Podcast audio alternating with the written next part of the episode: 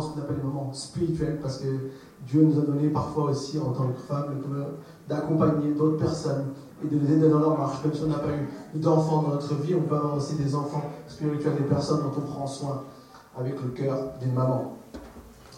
Et ce matin, j'aimerais commencer par dire, toutes les mamans accomplissent des miracles. Vous êtes d'accord avec moi?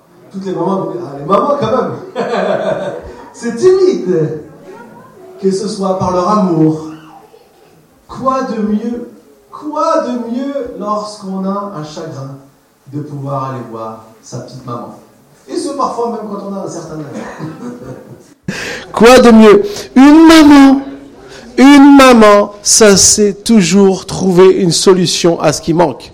S'il manque quelque chose, si quelque chose ne va pas, elle va trouver la solution. C'est les mamans.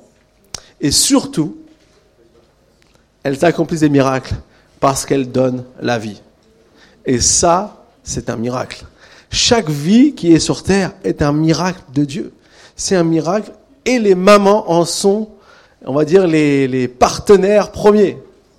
On peut faire tout ce qu'on veut, les papas. On n'arrivera pas à, être dans la compétition. Et vous savez,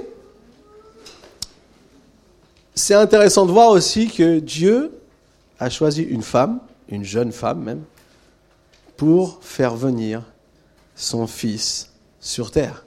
Il aurait pu utiliser plein d'autres moyens. Dieu avait plein de possibilités, mais il a choisi de faire venir son fils sur la terre au travers d'une jeune femme. La Bible dit même qu'elle était vierge. Et donc, on voit ici que les mamans sont quelque part aussi associées au miracle de ce que Dieu veut faire.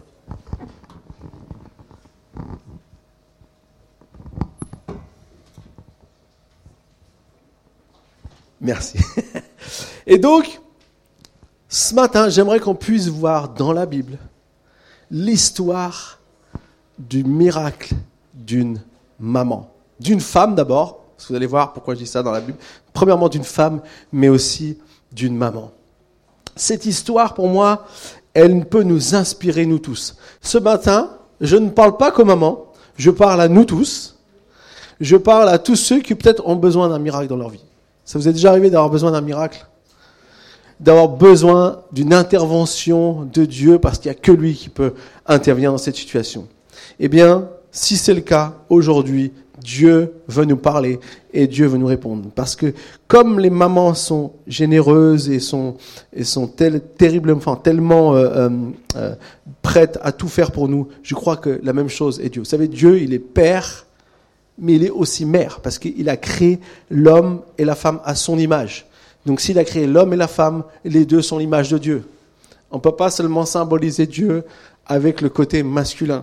C'est une partie de qui il est, mais l'autre partie de qui il est, c'est aussi son côté féminin. Et donc du coup, ce matin, nous pouvons aussi expérimenter ça. Alors, je vous invite tout de suite à prendre la première partie de ce qu'on va lire dans Deux Rois au chapitre 4 et au verset 8. Deux Rois, chapitre 4, verset 8.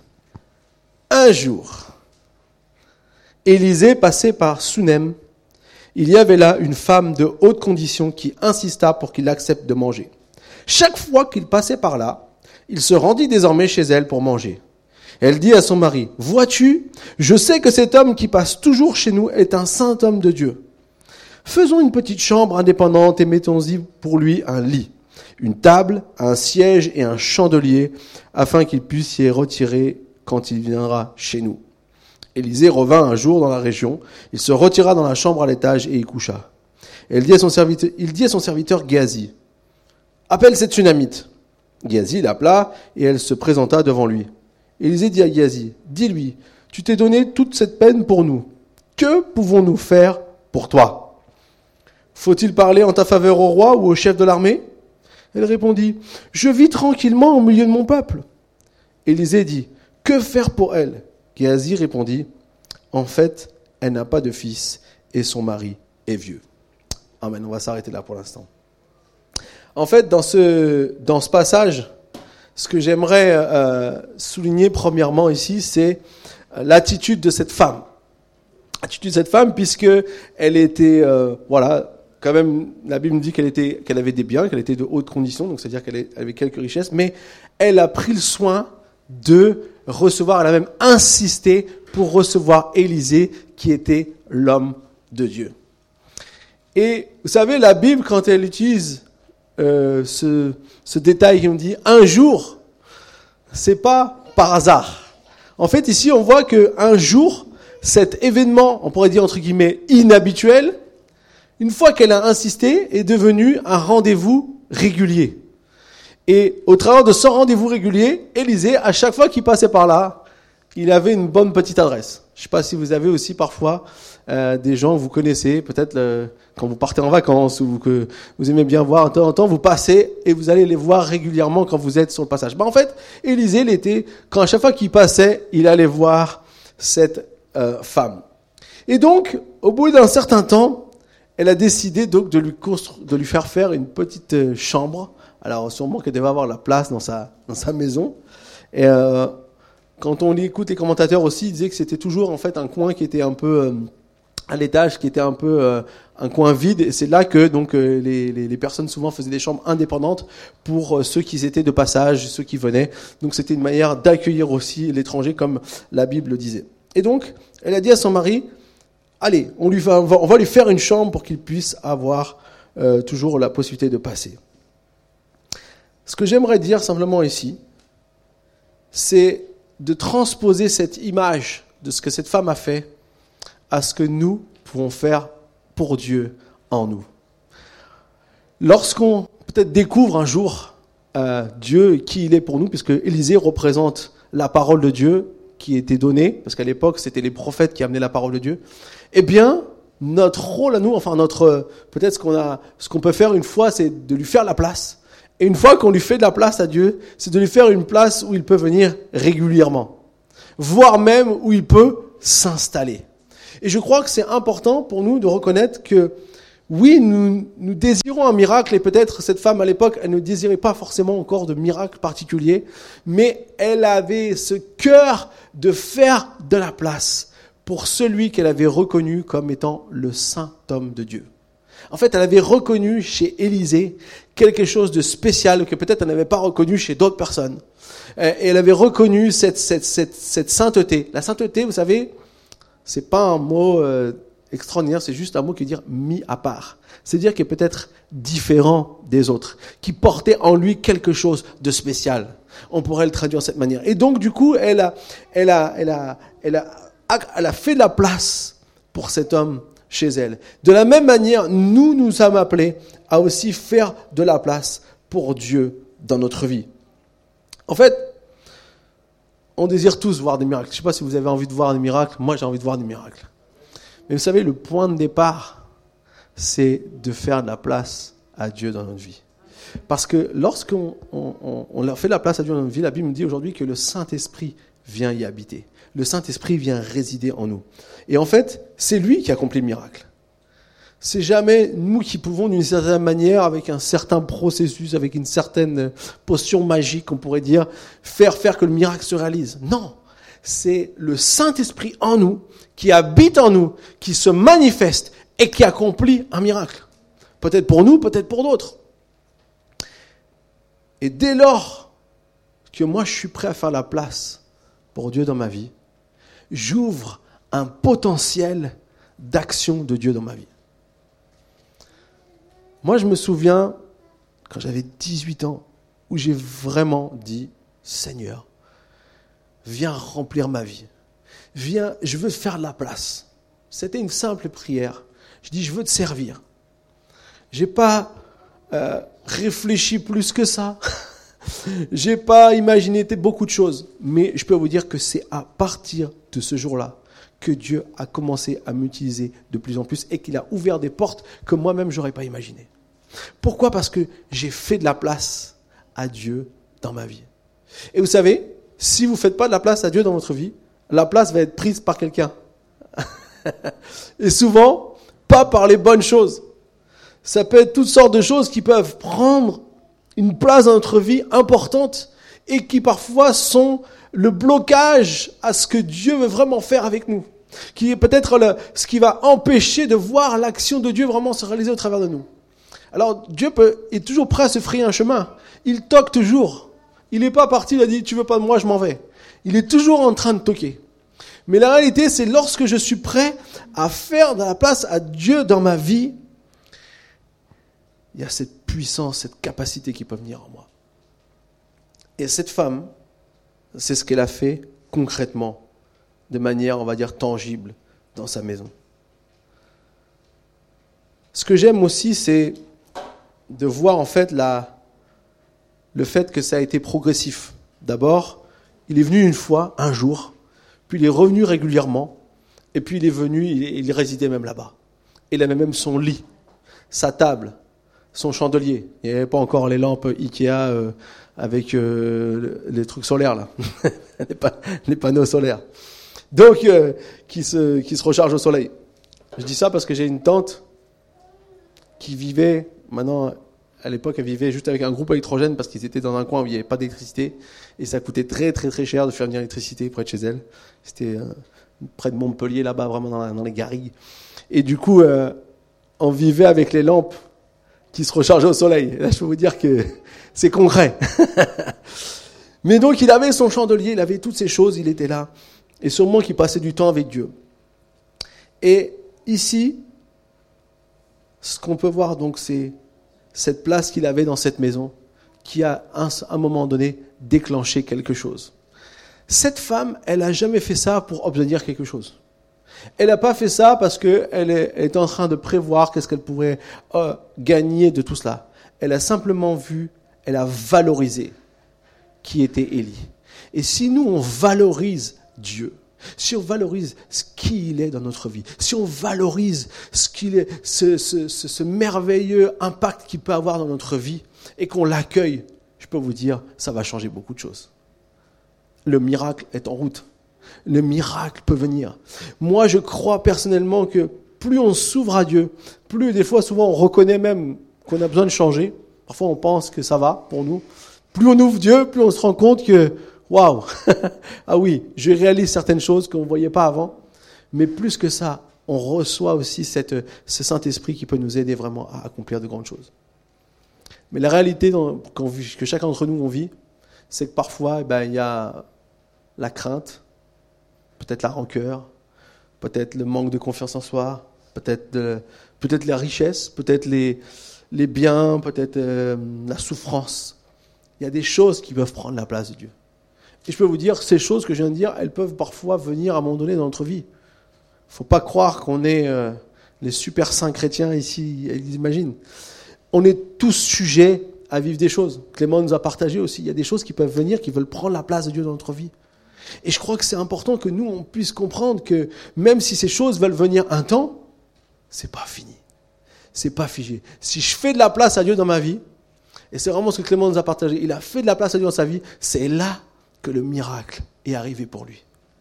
Et je crois que c'est comme ça que le miracle peut arriver pour nous. Alors, justement, Élisée, au bout d'un moment, il s'est dit, elle a fait beaucoup de choses pour nous, qu'est-ce qu'on pourrait faire pour la remercier? Pour être reconnaissant. Et donc il appelle son serviteur. Et puis c'est marrant parce qu'Élisée, d'abord, on voit qu'il est, il est connecté, il est humain, il est clair. Est-ce qu'on peut parler au roi? Est-ce qu'on peut parler au chef de l'armée? Est-ce que tu pourrais avoir un piston, en gros? Et puis euh, elle dit mais non, moi je suis bien, j'ai pas besoin de tout ça. Et c'est là que, eh bien, Élisée son serviteur, qui s'est renseigné en bon serviteur, va commencer à parler de quelque chose qui va changer aussi le cours de sa vie. Et maintenant, ce que j'aimerais qu'on puisse lire, ah oui, juste avant, vous savez, cette femme, elle n'a pas, elle n'a pas fait pour, ça pour obtenir quelque chose. Mais il y a un principe dans la Bible qui se, valide toujours, qui se met en pratique et se vit, s'expérimente toujours. C'est le principe de semer et récolter. Si vous semez et si vous ouvrez votre cœur à la présence de Dieu, si vous êtes prêt à investir dans ça, vous allez récolter l'impact de la présence de Dieu dans votre vie. Si vous, ne semez pas ça, vous ne verrez pas forcément les fruits de ça. Et la Bible dit, ne vous y trompez pas, ce qu'un homme, il a semé, il récoltera aussi. Parfois, on pense que pour obtenir certaines choses dans notre monde, il faut utiliser des moyens euh, pas forcément bons. Et on pense que c'est le moyen d'y arriver. La réalité, c'est c'est faux. Il y a un principe dans la Bible, on sème, on récolte. Et si on s'ouvre à Dieu, je peux vous garantir, vous ne, récolterez jamais de mauvaises choses. Parce que notre Dieu est bon et il veut le meilleur pour nous. Je ne dis pas que ce sera toujours facile, mais au final, il veut le meilleur pour nous. Alors maintenant, je vous invite à, à lire donc 2 Rois chapitre 4 et on va reprendre où on s'était arrêté au verset 15. Donc il a dit en fait elle n'a pas de fils et son mari est vieux. Élisée dit appelle-la. Géasi l'appela et elle se présenta à la porte. Élisée lui dit à la même époque l'année prochaine tu embrasseras un fils. Elle répondit non mon Seigneur, homme de Dieu, ne trompe pas ta servante. Cette femme devint enceinte et elle mit au monde un fils à la même époque, l'année suivante, comme Élisée le lui avait dit. On va s'arrêter là. Alors, ici, on arrive à un, moment donné incroyable dans cette histoire. Cette femme, elle a, reconnu en Élisée que c'était un homme de Dieu. C'est-à-dire que c'est quelqu'un qui pouvait parler de la part de Dieu, un prophète.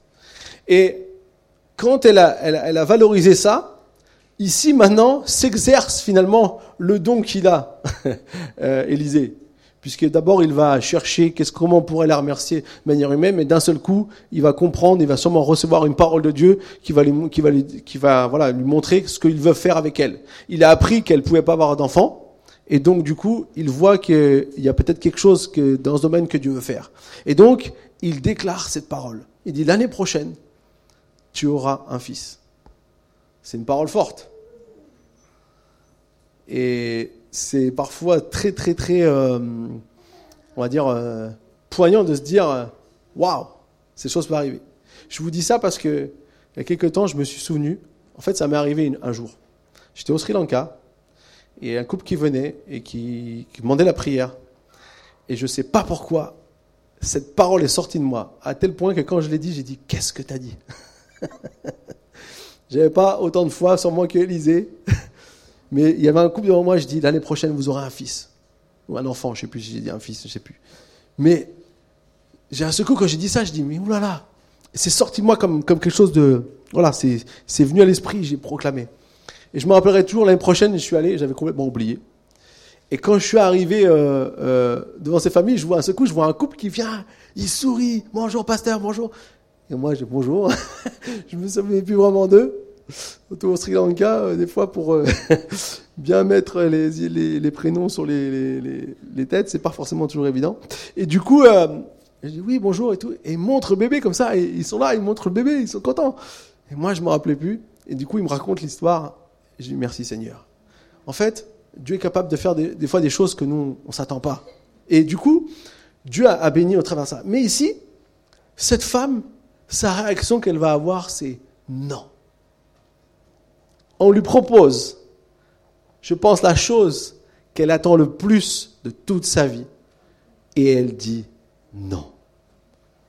Waouh Alors, il faut qu'on fasse attention si on, on la critique trop vite. Parce qu'en fait, la réalité de cette histoire, pourquoi elle dit non C'est qu'elle a mis un terme, quelque part, à sa souffrance en acceptant sa situation. Et c'est tout à fait compréhensible. Et c'est tout à fait légitime. Mais ici, Dieu veut lui montrer qu'il veut faire quelque chose pour elle. Et il veut même faire la chose qu'elle attend le plus. Il veut accomplir un miracle pour sa vie. Et vous savez, parfois, il y a des domaines dans notre vie, c'est peut-être pas forcément d'avoir un enfant, mais cette image qu'on pourrait prendre, c'est des domaines où on a fait des croix sur notre vie. Il y a peut-être des domaines de notre vie où on a fait une croix dessus. Parce qu'on se dit, ça, c'est pas pour moi. Et lorsqu'on fait une croix dessus, quelque part, on, veut, on, a acté la chose et on n'y revient pas dessus. Et on ne veut même pas en parler. Et ici, Dieu est en train de mettre le doigt, entre guillemets, sur ce qui fait mal. Et vous savez, quand vous ouvrez votre cœur à Dieu, quand vous ouvrez, vous faites la place à Dieu, parfois Dieu, il met le doigt où ça fait mal. Mais pas pour nous faire du mal, pour nous guérir, pour nous libérer, pour nous transformer, pour nous changer. Et en fait, je vois vraiment que, et en préparant, je sentais ça très fort dans mon cœur, Dieu veut faire un miracle, peut-être qui nous dépasse, peut-être quelque chose qui est impossible pour nous, mais des endroits, des domaines dans notre vie où on a fait une croix dessus. Où on a dit non, ça, c'est pas pour moi. Ou des fois, vous savez, on dit des paroles, je ferai jamais ci, je ferai jamais ça, je pourrai jamais faire ceci, jamais cela. Vous savez, c'est ces paroles en fait qui, on dit ça une fois, et en fait, c'est ces paroles-là qui tiennent notre vie. C'est ces paroles-là qui résonnent en permanence dans notre tête quand on se dit, mais est-ce que je pourrais pas quand même essayer? Et on dit, mais non, tu sais très bien qu'il n'y arrivera jamais. Et en fait, ces paroles, elles sont là, et c'est comme si ces croix qui, ont été faites, vous savez, imaginez la photo, et voyez une grande croix dessus, comme ça. Et, on disait, et en fait, en quelque part, on dit, non, ça c'est pas pour moi, c'est, c'est éliminé. Mais je crois que ce matin, Dieu, il veut nous dire à nous tous que les domaines, peut-être on a fait une croix sur les domaines où on se sent pas capable, les domaines où on imagine qu'il y on peut pas y arriver, Dieu est prêt à faire un miracle. Est-ce que tu es prêt à croire que Dieu peut faire un miracle pour toi ce matin? Est-ce que tu es prêt à croire que Dieu peut changer une circonstance qui est inchangeable humainement parlant? En fait, la foi, c'est ça. C'est où s'ouvrir à Dieu et accepter qu'il accomplisse des choses que nous, on ne maîtrise pas, que nous, on ne peut pas contrôler.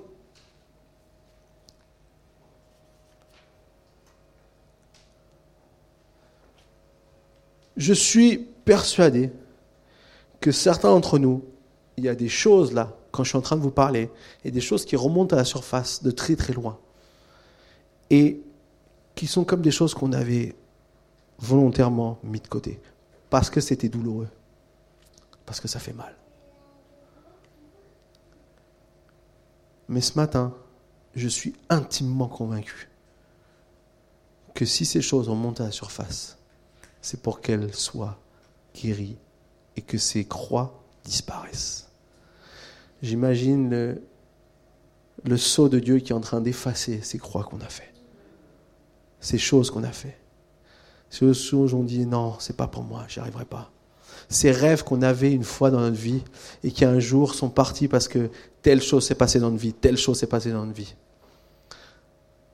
Ces rêves parfois de, de, de vie heureuse qu'on pense que c'est que pour les autres parce que nous, il y a tellement de choses qui sont là, qui sont un obstacle à ce qu'on puisse vivre cette vie heureuse. J'aimerais te dire ce matin, le Seigneur est capable de transformer ta vie tes relations, euh, ton, ton, avenir, ton métier, tout ce qui peut se passer, tout ton futur, toutes les choses que tu veux accomplir dans votre vie. Cette semaine, j'ai participé à un, concert qui est dans une tournée qui s'appelle Épidémie d'amour. Le virus qu'on doit tous attraper. Il y a des virus, il ne faut pas l'attraper, mais celui-là, prenez-le, c'est même conseillé de l'attraper. Et franchement, j'ai vu une bande de jeunes de Marseille qui venaient de l'église où le pasteur Simon Réchouard est venu. C'est des gens de son église.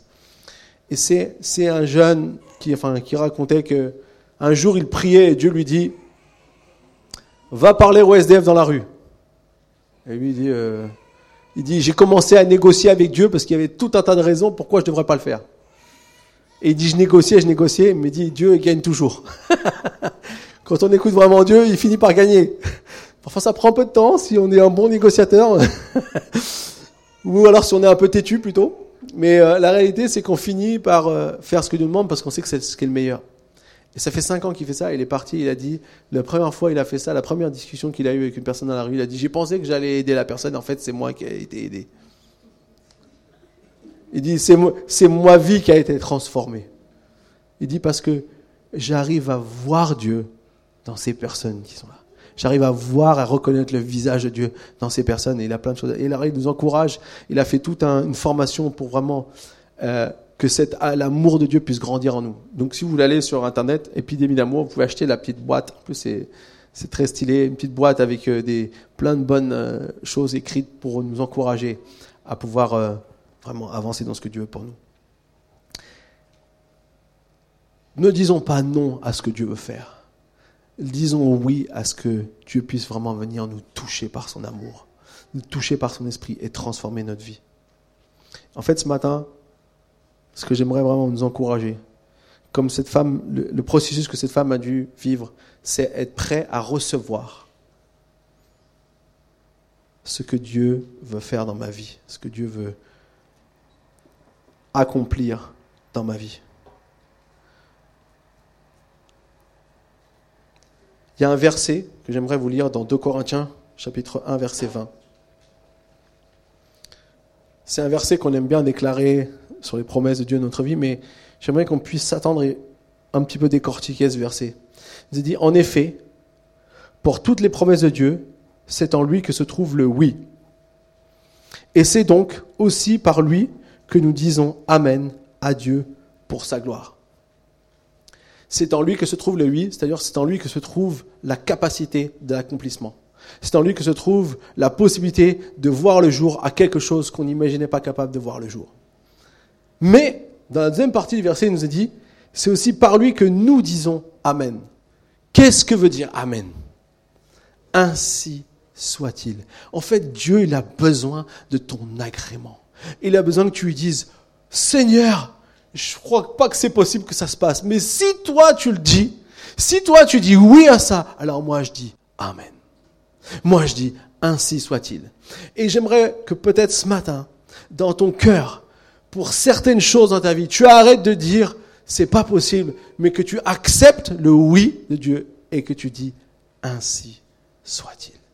Amen. Et je crois qu'il y a une puissance libératrice dans le fait de dire Amen à ce que Dieu veut faire. Amen.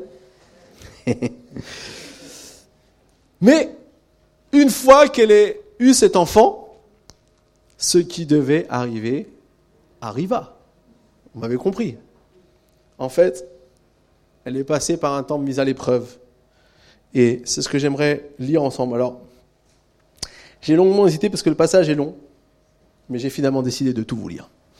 Donc, ouvrez bien vos oreilles, suivez si vous voulez sur l'écran, et on va lire à partir du verset 18 jusqu'au verset 37.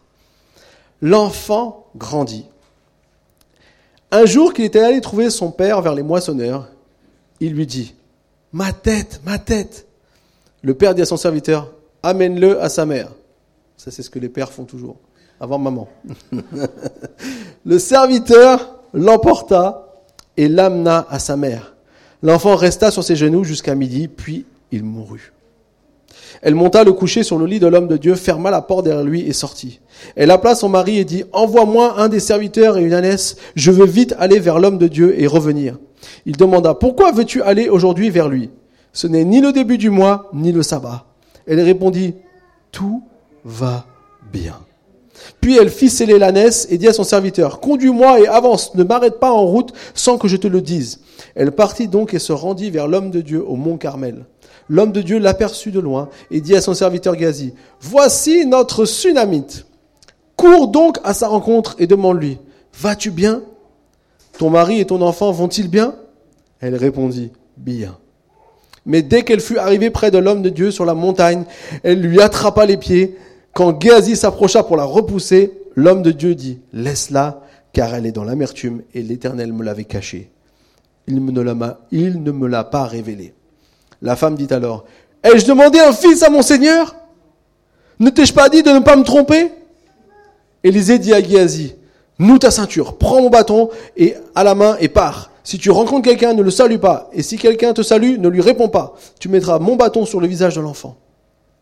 La mère de l'enfant dit, L'Éternel est vivant et ton âme est vivante. Je ne te quitterai pas. Élisée se leva et la suivit. Géasi les avait devancés et avait mis le bâton sur le visage de l'enfant, mais il n'eut ni voix, ni réaction. Il repartit à la rencontre d'Élisée et lui annonça, L'enfant ne s'est pas réveillé. Lorsque Élisée arriva dans la maison, il vit l'enfant mort, couché sur son lit. Élisée entra, ferma la porte sur eux et pria l'Éternel. Il monta sur le lit et se coucha sur l'enfant. Il mit sa bouche sur sa bouche, ses yeux sur ses yeux, ses mains sur ses mains et s'étendit sur lui. Le corps de l'enfant se réchauffa. Élisée s'éloigna, marcha de long en large dans la maison, puis remonta s'étendre sur l'enfant. Alors l'enfant éternua sept fois avant d'ouvrir les yeux. Élisa appela, appela et lui dit, appelle notre Sunamite. Géasi l'appela et elle vint vers Élisée qui dit, prends ton fils. Elle alla se jeter à ses pieds et se prosterna jusqu'à terre, puis elle prend son fils et sortit. Amen. Que de rebondissements. La Bible, c'est mieux que les films de Hollywood. en fait, ici, l'enfant qui était le miracle est mort. Bon, les commentateurs ils disent que c'est peut-être à cause du soleil qu'il a eu comme un genre de AVC. Mais ça, personne ne sait. Et j'ai envie de dire, c'est pas vraiment le plus important. Mais en fait, ce que ça représente pour elle, c'est que tout ce qu'elle avait désiré dans sa vie, qu'elle s'était fait une croix dessus, que Dieu vient de lui donner, s'envole. C'est encore pire. J'ai envie de dire, si on, si on se met à sa place, c'est horrible. Et le détail qui pour moi m'a brisé le cœur quand j'ai lu, c'est que cet enfant, il est mort dans ses bras. Elle le tenait, elle l'a vu mourir. Qu'est-ce qui est de plus horrible pour une maman? De tenir son enfant et de le voir mourir dans ses bras Alors, cette femme va faire deux choses qui, je crois, sont très très importantes pour nous, de nous souvenir de ce que Dieu veut. Premièrement, elle va aller monter cet enfant et le déposer sur le lit d'Élisée dans sa chambre. Vous savez ce que ça veut dire ça? Ça veut dire qu'elle remet cette situation à Dieu. C'est pas elle qui peut gérer ça.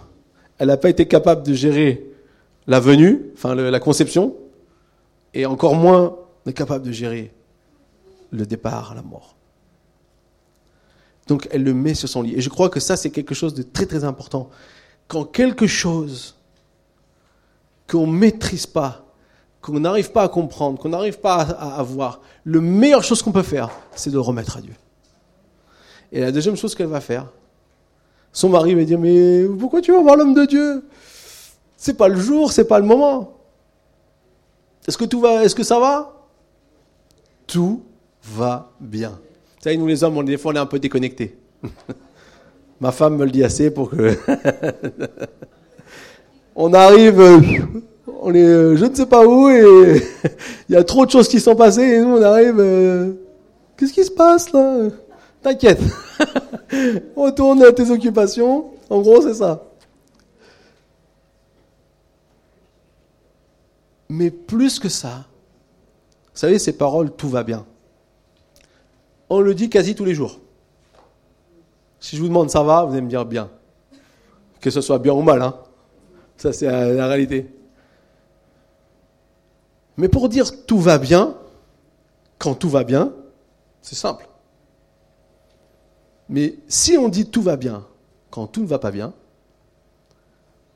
ça, alors si c'est pour cacher la chose, c'est une chose.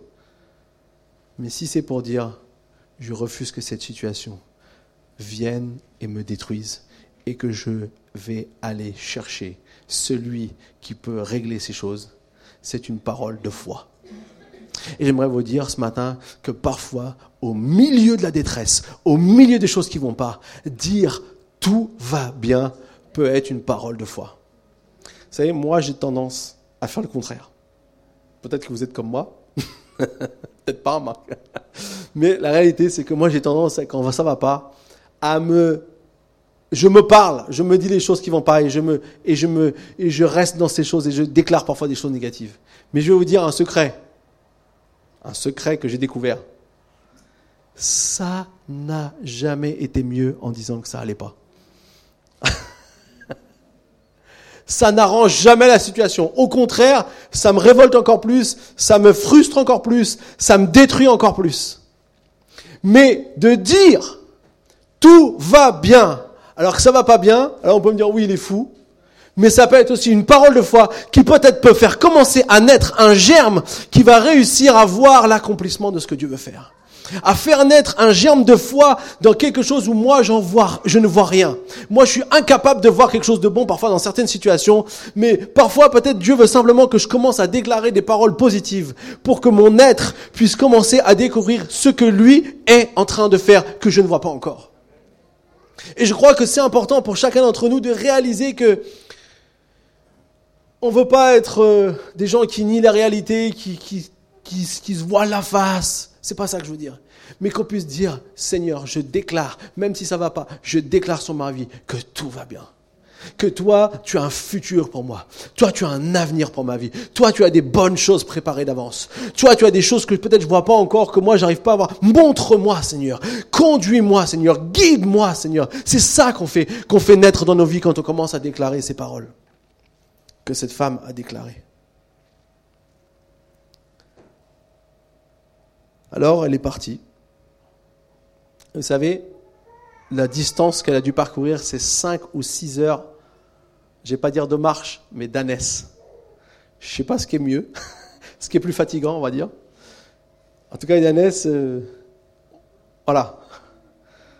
Ça doit faire un petit peu des courbatures aussi. Hein et, et c'est vrai que c'était. Et elle a demandé à, son serviteur qu'il l'arrête pas, parce qu'à l'époque, il y avait le serviteur derrière qui conduisait l'ânesse. Parce que vous savez, une ânesse, ou même un âne, ça fait pas forcément ce qu'on lui dit. Hein ça avance pas forcément comme on lui demande d'avancer. Alors il y avait le serviteur derrière avec un bâton qui dirigeait comme ça un peu l'ânesse pour aller, pour aller dans la bonne direction.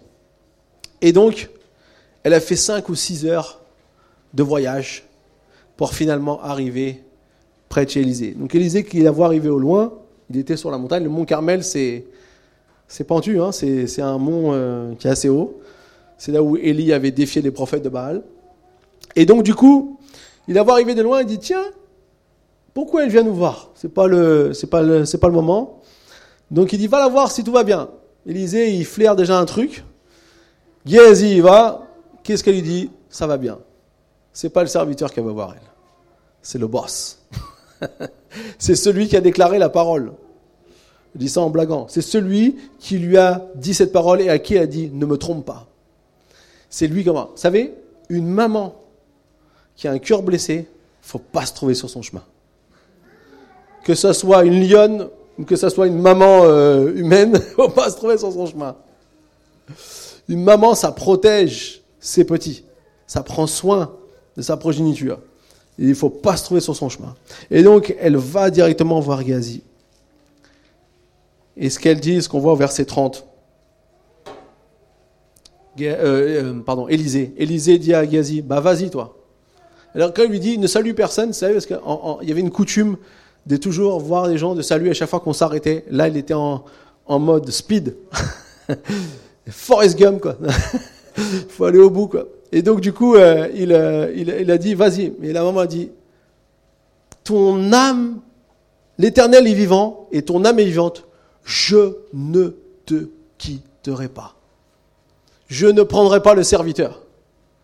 Je prendrai que je veux seulement que ce soit toi qui aille, en quelque sorte. Je paraphrase. C'est toi qui vas régler le problème. Quelque part, c'est pas seulement à Élisée qu'elle s'adresse, c'est aussi à Dieu. Et vous savez, quand on vit une souffrance, on a le droit de poursuivre Dieu. On a le droit d'aller à la poursuite de Dieu. Il ne va pas nous le reprocher. Au contraire, il comprend notre état de cœur. Il a souffert quand il a vu son fils souffrir à la croix. Il sait très bien ce que c'est la souffrance. Et donc, cette femme, elle ne lâche rien. Elle n'abandonne pas elle ne désespère pas. Elle ne, elle ne, elle ne décide pas d'accepter seulement cette situation. Il y a des moments parfois, il faut accepter ce que Dieu fait. Et il y a des moments où il faut juste rien lâcher. Et ça, c'était un moment où il ne faut rien lâcher. Et cette femme a fait, a été jusqu'au bout. Elle est montée tout en haut de la montagne pour aller voir Élisée, pour lui dire maintenant il faut que tu viennes. La suite de l'histoire, on l'a lu tout à l'heure. Élisée est venu et cet enfant a retrouvé la vie. J'aimerais nous dire ce matin, je ne sais pas ce qui est dans votre cœur, qui est, comme je dis, quelque chose, vous avez fait une croix dessus et puis vous ne voulez pas rouvrir. Ou peut-être vous êtes dans une phase où vous avez euh, perdu quelque part euh, ce que Dieu vous avait donné, quelque chose que vous avez reçu de Dieu et, vous êtes dans cette phase où vous cherchez quoi faire. Ce matin, j'aimerais vous dire la part du Seigneur. Il est là pour faire un miracle, pour faire revivre ce qui était mort. Aujourd'hui, c'est la fête des mères. Et j'ai le privilège d'avoir ma belle-maman ici avec nous ce matin, Lida. Lida Senior. Lida, en fait, la, petite s'appelle Lida Esther. Si vous voulez faire la différence, c'est comme ça qu'on fait la différence chez nous. Elle a deux prénoms, Lida Esther. Et en fait, euh, j'aimerais brièvement raconter un jour aussi ce qui s'est passé parce que je trouvais, en préparant, j'ai trouvé que c'était vraiment l'illustration parfaite à ce qui vient de se passer. Ce que vous savez peut-être pas, peut-être certains vous connaissez déjà l'histoire, peut-être d'autres vous ne connaissez pas. Quand Lida Esther avait presque deux ans, elle a avalé une épingle à nourrice. Et l'épingle à nourrice est restée coincée. Et très vite, ça a commencé à devenir la catastrophe. Et impossible de faire retirer cette épingle à nourrice. Elle a tout essayé. Je vous dis, une maman qui est en panique, et puis je connais bien ma belle-mère, elle, est, a la tête très froide, elle est très lucide, et elle, dégaine plus vite que ce que vous pouvez imaginer. si j'ai une fille qui tousse, elle est déjà dans la cuisine, moi j'ai même pas le temps de comprendre, elle est déjà partie. Elle est super rapide. Et là, elle a, elle a tout fait, tout fait. Et rien ne voulait fonctionner. Et il commençait à voir des signes sur le visage de Lida Esther qui commençaient pas à être positifs. À l'époque, il vivait dans un immeuble à combien, quel étage? 19e étage. Et euh, elle est descendue, elle était enceinte de Wanda, quasi, euh, quasi à terme. Et elle est partie à l'hôpital. Elle a foncé à l'hôpital. Et quand elle est arrivée à l'hôpital, le docteur lui a dit Madame, je suis désolé, votre fille est morte. Quoi? Choc. Incroyable. Elle dit non, non, non, non, non, non, ma fille n'est pas morte. Si, si, si, vous devez, vous devez la laisser. le médecin est parti, elle a repris sa fille, elle a refait 15 minutes pour retourner à l'appart. Ascenseur qui était en panne, non? Ascenseur en panne, elle a monté 19 étages à pied. Et elle refusait simplement ce verdict. Elle est, ouvert, est euh, elle était allongée dans la cuisine. Elle a commencé, elle a raconté, elle a imposé les mains à sa tête parce qu'elle dit il va y avoir des dommages au cerveau, qu'il n'y ait pas de dommages au cerveau. Donc elle a commencé déjà à prier pour la guérison, pour que, enfin, pour les, les, conséquences de la guérison. Donc il n'y avait pas moyen. Tout va bien. Elle est en train de dire. Elle ne pas ce qu'elle vivait, mais c'est ce qu'elle disait dans ses, dans ses actes.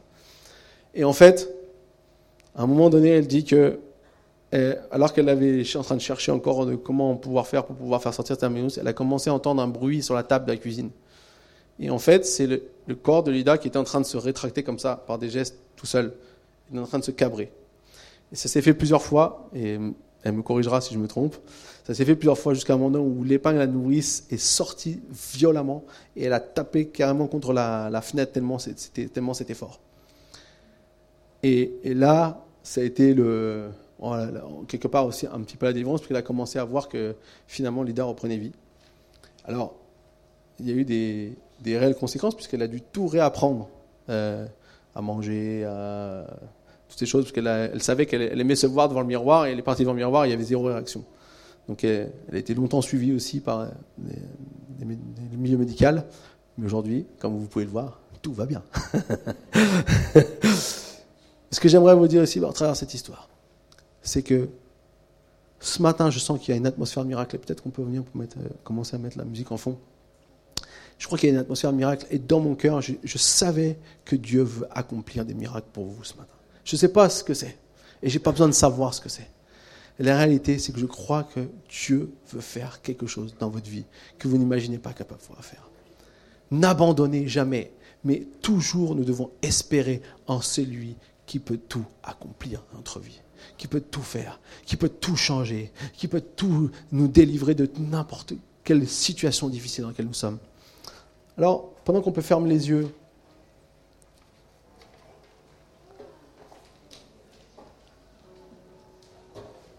Il y a trois choses que j'aimerais vous demander. Si c'est vous, levez votre main à votre place. Si tu sens que tu dois donner plus de place à Dieu dans ta vie, j'aimerais que tu puisses lever ta main. On tous les yeux fermés. Lève ta main à ta place. Si tu as fait une croix sur certaines choses en ta vie et tu sens que Dieu voudrait le faire changer, je aussi de lever ta main maintenant à ta place.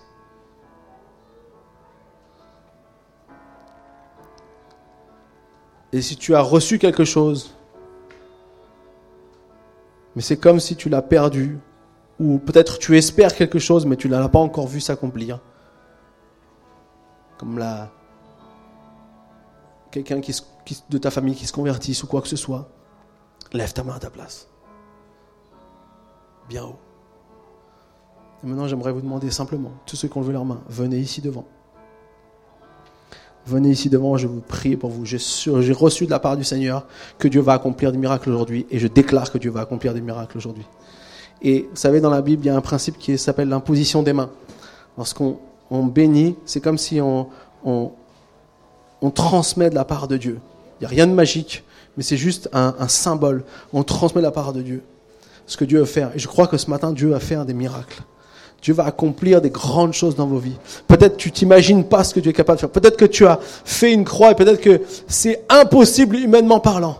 Mais ce matin, je suis persuadé que Dieu va accomplir des miracles. Je suis convaincu. Cette maman est notre source d'inspiration ce matin. Cette femme qui n'était pas une maman et qui est devenue maman est notre source d'inspiration ce matin. Et nous voulons déclarer que nous allons voir des miracles s'accomplir. Alléluia.